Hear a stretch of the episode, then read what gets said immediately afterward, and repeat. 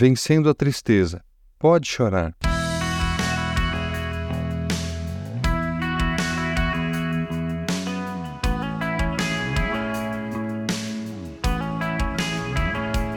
Existe uma música de um cantor chamado Leandro Borges, que se chama Um Refrão para Sua Alma, que eu gosto muito e que diz o seguinte no seu início: Se eu pudesse conversar com sua alma, eu diria: fique calma, isso logo vai passar. Eu daria um conselho: chore mesmo, e enquanto chora, aproveite para orar. Porque quem chora para Deus é consolado, é bem-aventurado e Deus não desamparará. Ele mesmo enxugará as tuas lágrimas. Então, desabafa e deixe ele te abraçar. Como seria bom se pudéssemos conversar diretamente com a nossa alma. Sim, a alma, aquela que parece que é a fonte da tristeza e da alegria, a alma que se liga a Deus e para a qual Jesus morreu para salvar. E esse mesmo Jesus, nosso Deus encarnado, disse que felizes os que choram, por serão consolados. Mateus 5,4. Portanto, um remédio muito eficaz contra a tristeza é o choro. Aliás, o choro é uma resposta do nosso corpo a uma série de emoções: tristeza, alegria, ansiedade ou dor, por exemplo.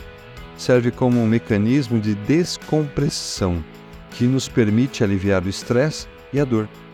Seria como uma válvula de escape, uma ferramenta muito importante tanto para a nossa saúde física quanto mental.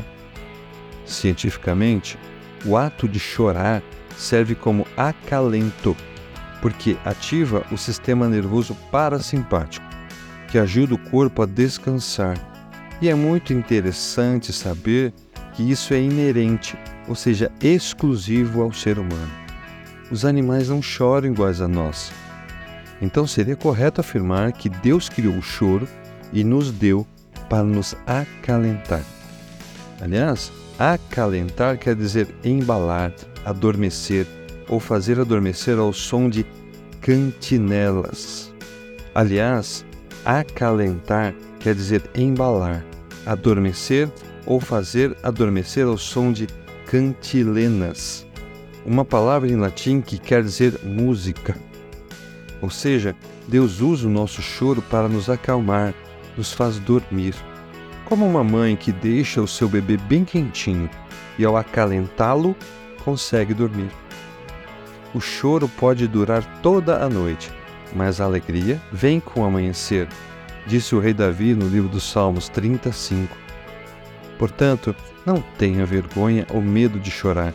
Entenda isso como uma oportunidade de deitar no colo confortável do nosso Pai Celeste pode ter certeza que ele não dirá: Não chore, seja forte.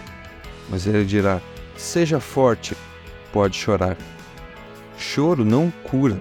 Quem cura as dores da alma, tristezas, decepções ou luto é o Espírito Santo e o amor de Deus. Mas o choro nos ajuda nesse processo de cura. E além de tudo, ninguém melhor que Ele para entender o nosso choro. Conheces bem todas as minhas angústias. Recolheste minhas lágrimas num jarro, e em teu livro registraste cada uma delas. Salmos 56, 8. A tristeza pode estar sendo um grande desafio na sua vida, mas encare o choro como um alento e uma forma de você sentir que não está só. Infelizmente, a tristeza não terá fim nesse momento mas tenha certeza de que Deus restaurará a sua alegria. Aqui nesse mundo, ainda viveremos momentos tristes e alegres, mas um dia a tristeza vai acabar para sempre. Enquanto isso, como disse a música, chore mesmo, enquanto chora, aproveite para orar. Aproveite do colo quentinho do nosso Pai. Por fim, vejam o final da música. Se eu pudesse conversar com tua alma, eu diria: fique calma. Não é só você que sente assim.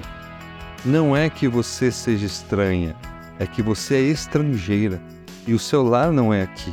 Lá no céu, um dia, tudo se encaixa e o que hoje te inquieta não vai mais te preocupar. Você vale mais que o mundo inteiro e por toda a sua espera, Deus vai te recompensar.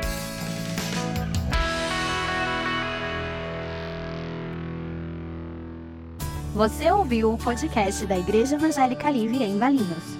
Todos os dias, uma mensagem para abençoar a sua vida. Acesse www.ielve.org.br ou procure por IEL Valinhos nas redes sociais.